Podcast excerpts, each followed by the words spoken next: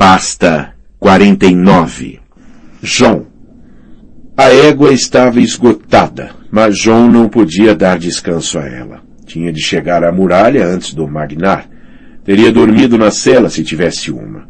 Na falta disso, já era suficientemente difícil manter-se montado quando acordado. Sua perna ferida doía cada vez mais. Não se atrevia a descansar tempo suficiente para permitir que sarasse. Em vez disso, reabria a ferida sempre que montava. Quando chegou ao topo de uma elevação e viu os sulcos marrons da estrada do rei à sua frente, abrindo seu caminho sinuoso para o norte através de montes e planícies, deu palmadinhas no pescoço da égua e disse, Agora tudo que temos de fazer é seguir a estrada, garota. Em breve chegaremos à muralha.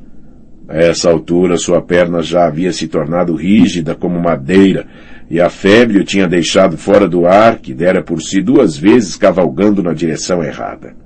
Em breve chegaremos à muralha. Imaginava os amigos bebendo vinho quente na sala comum. Rob estaria com suas panelas, Dona Alnoy em sua forja, Mestre Aimon em seus aposentos sob a colônia dos corvos, e o velho urso, Sam, Gran, Ed Doloroso, Dewey com seus dentes de madeira, João só podia rezar para que alguns deles tivessem escapado do punho. Ygritte também andava muito em seus pensamentos. Recordava o cheiro de seus cabelos, o calor de seu corpo e a expressão em seu rosto no momento em que cortava a garganta do velho. Fez mal em amá-la, sussurrava uma voz. Fez mal em deixá-la, insistia uma voz diferente.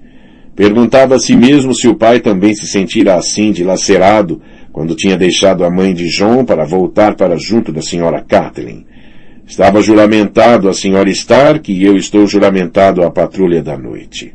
Quando atravessou a vila toupeira, estava a tal ponto febril que quase não reconheceu onde se encontrava.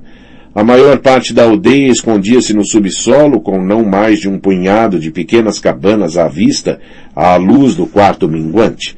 O bordel era um casebre não maior do que uma latrina, com uma lanterna vermelha rangendo ao vento, um olho injetado de sangue espiando a escuridão.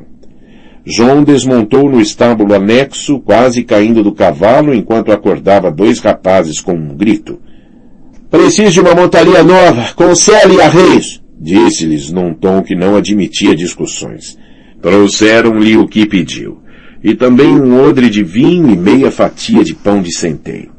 Acordem a aldeia, disse-lhes. Previnam-se! Há selvagens a sul da muralha! Juntem os seus bens e dirijam-se a Castelo Negro!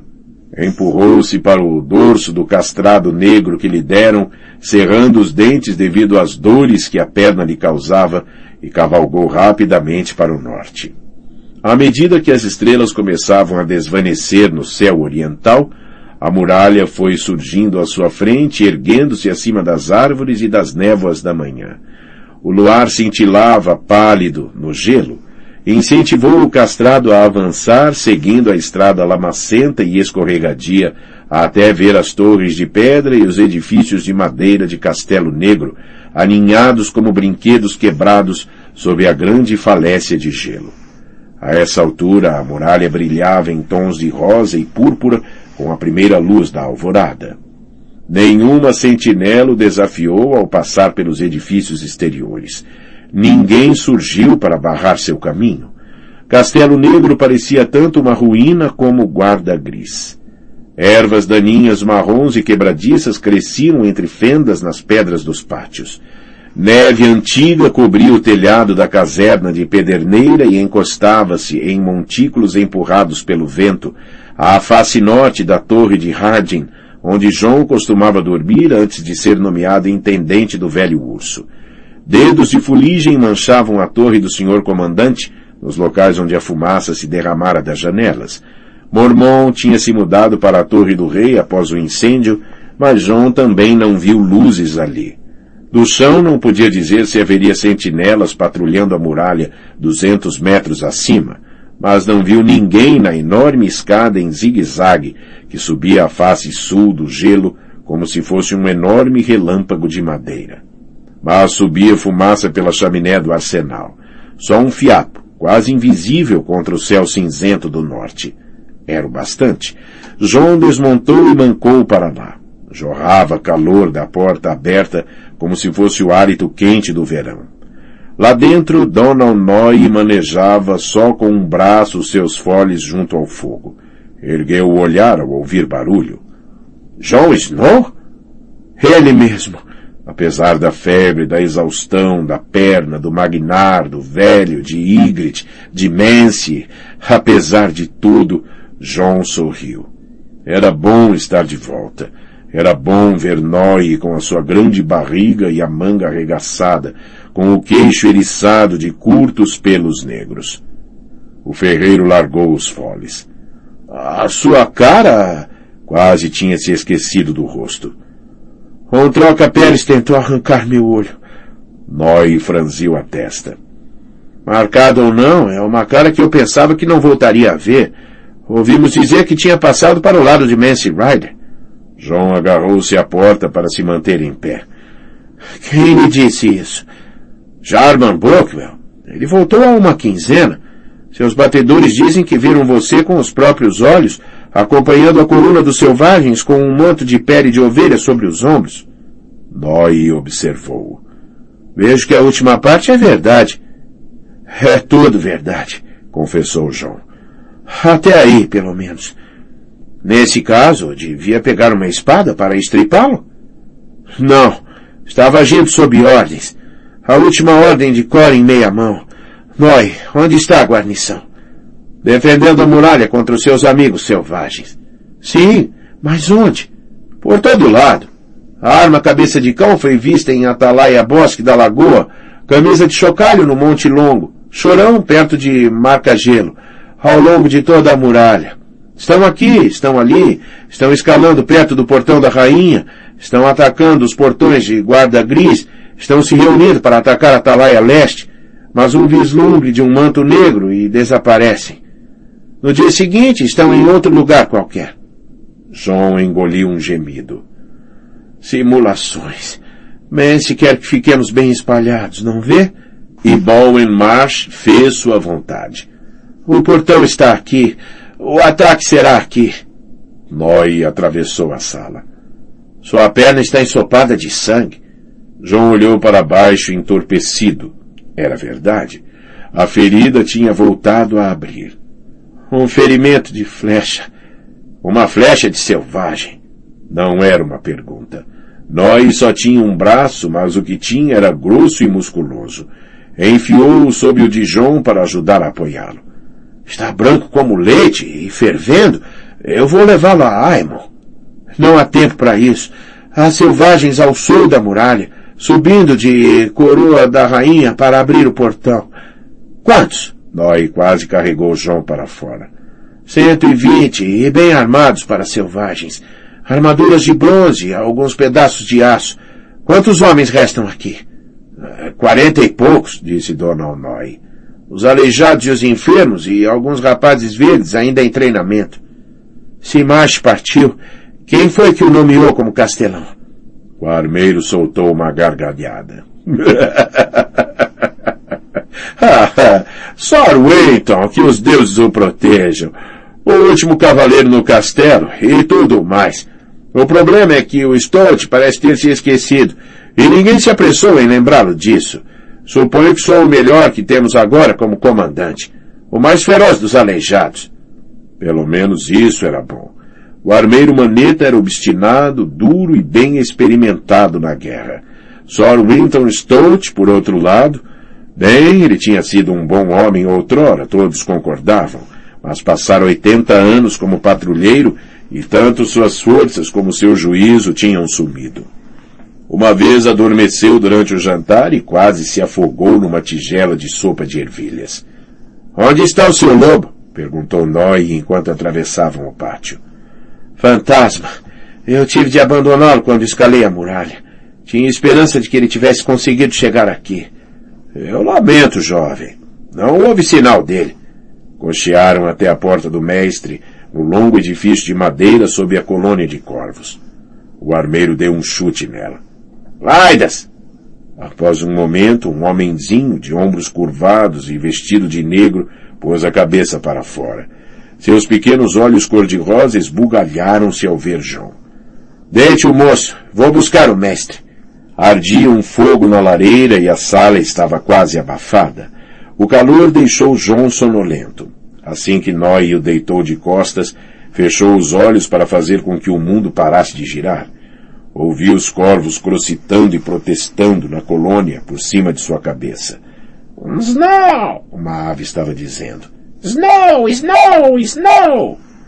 João lembrou-se de que aquilo havia sido obra de Sam. Perguntou a si mesmo se Samuel Tarly teria retornado em segurança ou se tinham sido apenas as aves dele. Mestre Aimon não demorou a chegar. Deslocava-se lentamente, com uma mão manchada apoiada no braço de Claidas, enquanto avançava com pequenos passos cautelosos.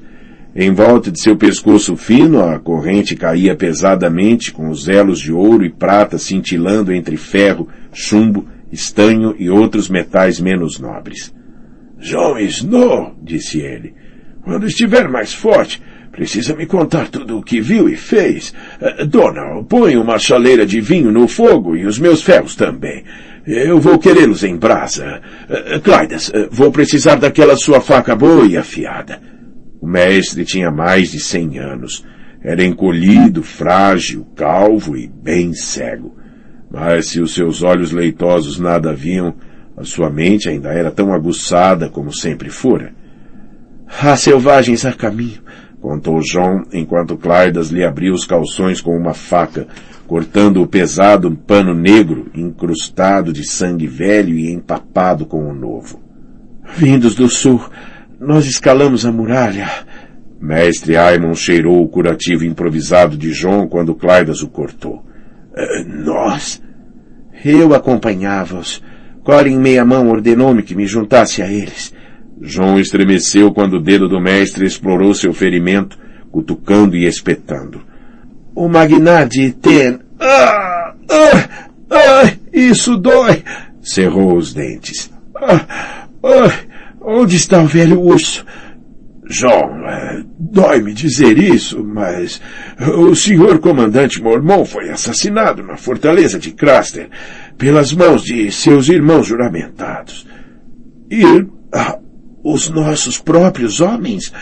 As palavras de Aimon doeram cem vezes mais do que os seus dedos.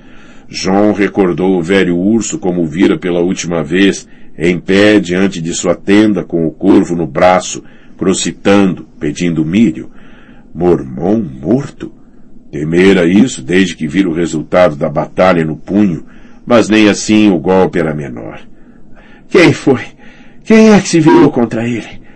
Ah, Garte de Vila Velha, rolo, mão cortada, adaga, ladrões, covardes e assassinos. Todos eles. Devíamos ter previsto que isso iria acontecer. A patrulha não é o que já foi. Há homens honestos de menos para manter os patifes na linha. Dona Onói virou as lâminas do mestre no fogo. Uma dúzia de homens leais conseguiu voltar. Red Doloroso, Gigante, seu amigo Auroch. Soubemos da história por eles.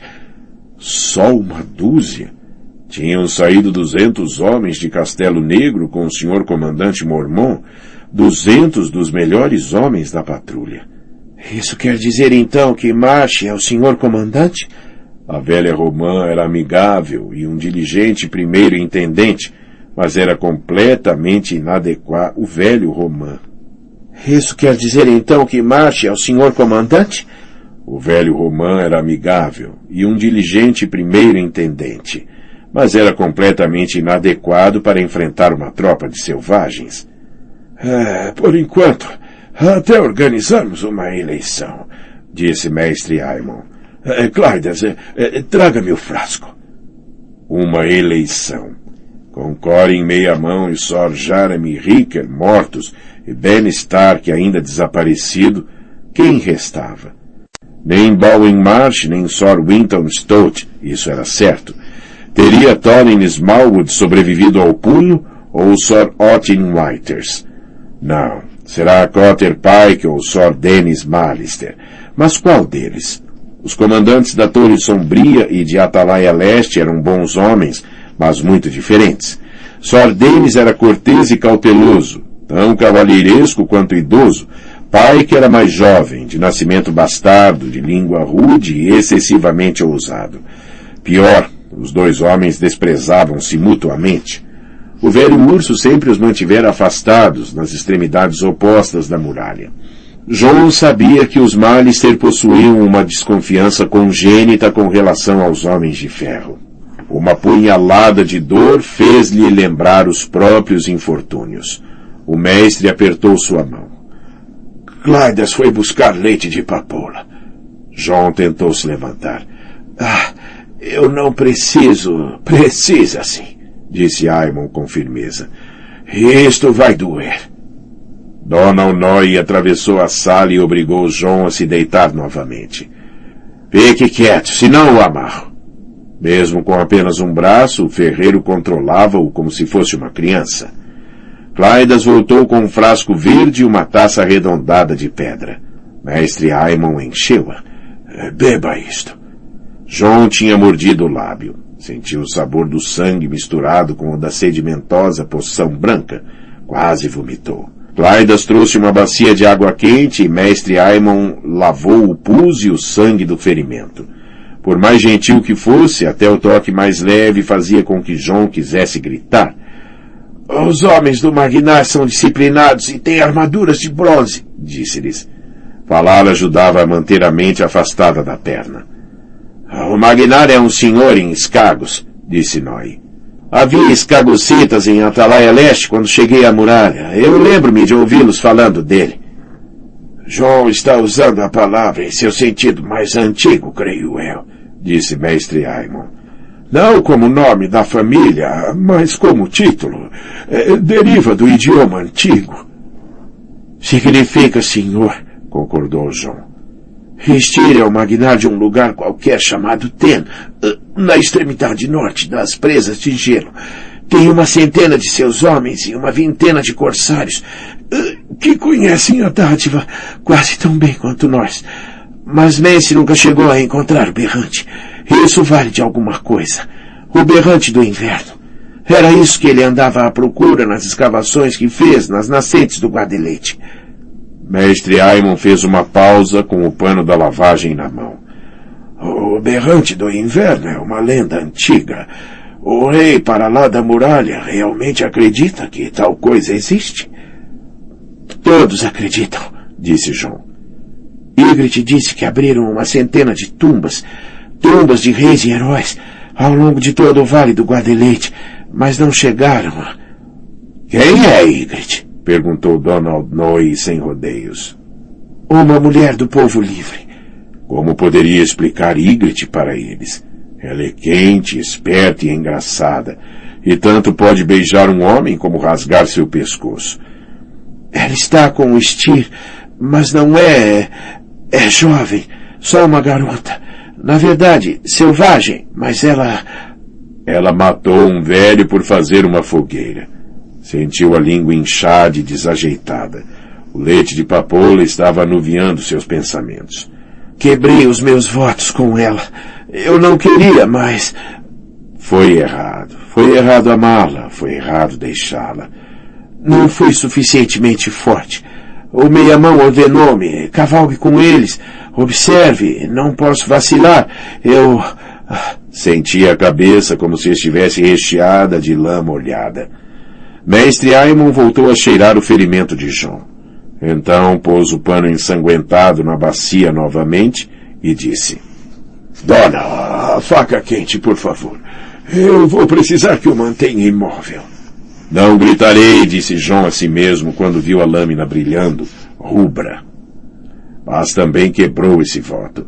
Dona Onói segurou enquanto Claidas ajudava a guiar a mão do mestre, João não se mexeu, salvo para esburrar a mesa, uma vez e outra mais.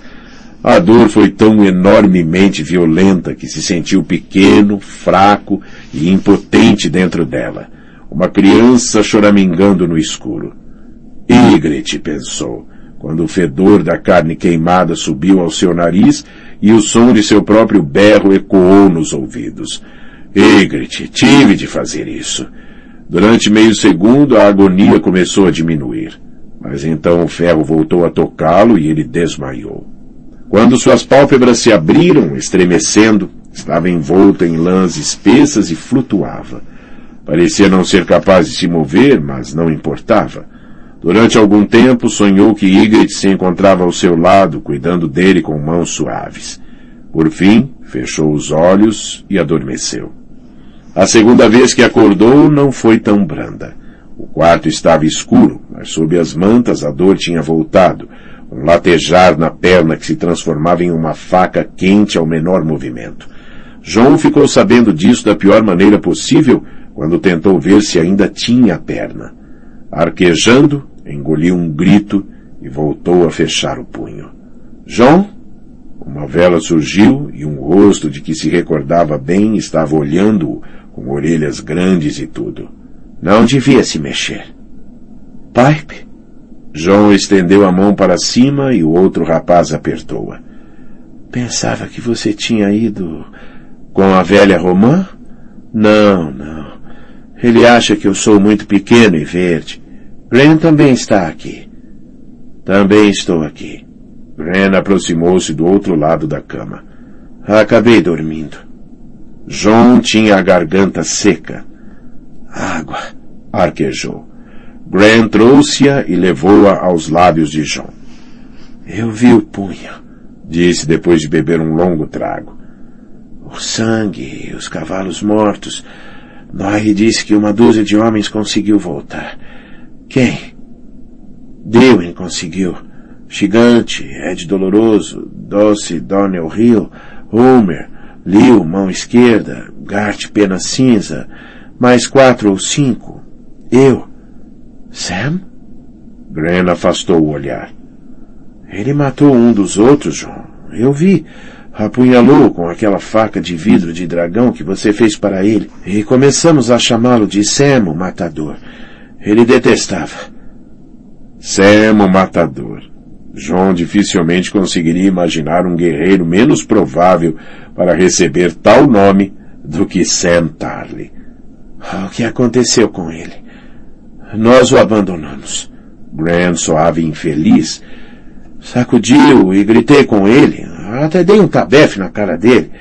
O gigante tentou puxá-lo para colocá-lo em pé, mas ele era pesado demais. Lembra-se de como ele costumava se enrolar no chão durante o treino e ficar ali, choramingando? Na fortaleza de Craster nem sequer choramingava. A adaga e Olo estavam desfazendo as paredes à procura de comida. Gart e outro Gart lutavam. Alguns estupravam as mulheres de Craster. Ed Doloroso achou que o grupo do Adaga fosse matar todos os homens leais para evitar que contassem o que eles tinham feito. E eram dois para cada um de nós. Abandonamos Sam com o velho urso. Ele não queria se mexer, John. Era seu irmão, quase disse. Como pôde abandoná-lo no meio de selvagens e assassinos? Ele pode ainda estar vivo, disse Pipe. Pode pregar uma surpresa em todos nós e chegar aqui amanhã, a cavalo. Com a cabeça de Messi Ryder, sim. John via que Gren estava tentando parecer alegre.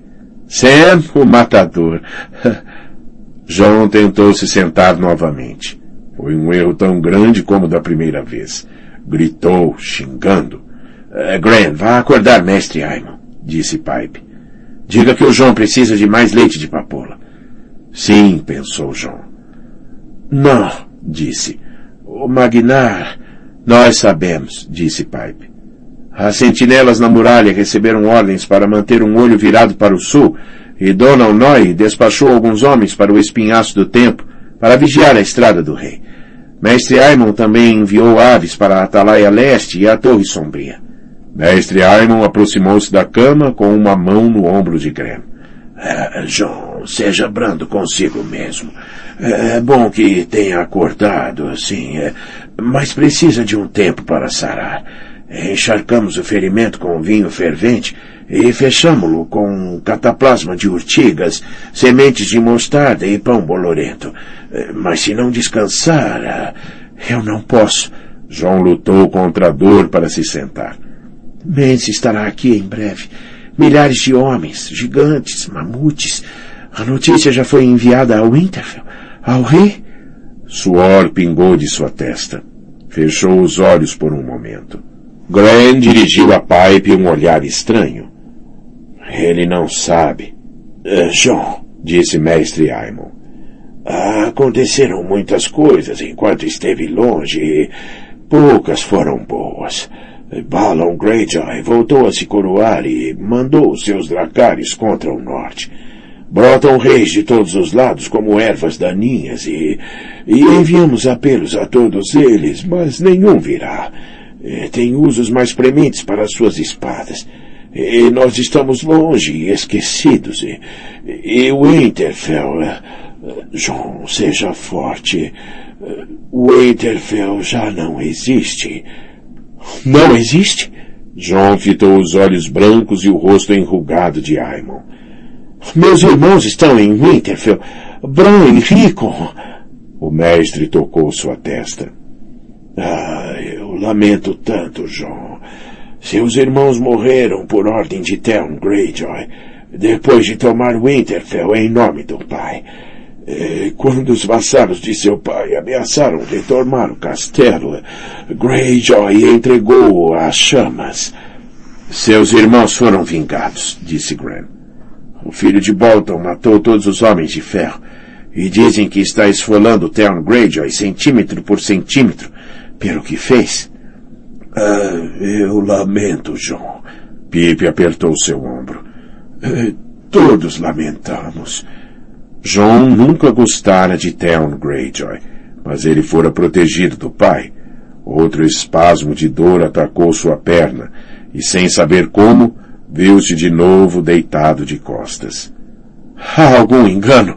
insistiu. Coroa da rainha vi um lobo gigante, um lobo gigante cinza. Cinza. Ele me reconheceu. Se Bran estava morto, poderia uma parte dele sobreviver em seu lobo, tal como Orel vivia no interior de sua águia? Uh, beba isto. Ren levou uma taça aos lábios dele. John bebeu. Tinha a cabeça cheia de lobos e águias e do som dos risos dos irmãos. Os rostos em volta dele começaram a se misturar e a desvanecer. Eles não podem estar mortos. Theon nunca faria isso. E Winterfell, granito cinza, carvalho e ferro, corvos voando em volta das torres, vapor subindo das lagoas quentes no bosque sagrado, os reis de pedra sentados em seus tronos. Como podia Winterfell ter desaparecido? Quando os sonhos o dominaram, viu-se de novo em casa, chapinhando nas lagoas quentes, sob um enorme represeiro branco que tinha o rosto do pai. Ygritte acompanhava-o, rindo dele, livrando-se das peles até ficar nua como no dia de seu nome, tentando beijá-lo, mas ele não podia fazê-lo, com o pai a observar. Não. Ele era do sangue de Winterfell, um homem da patrulha da noite. Não gerarei um bastardo, disse-lhe. Não o farei. Não o farei. Você não sabe nada, Jon Snow, sussurrou ela, com a pele se dissolvendo na água quente e a carne se desprendendo dos ossos, até que só restaram o crânio e o esqueleto, e a lagoa borbulhava, espessa e rubra.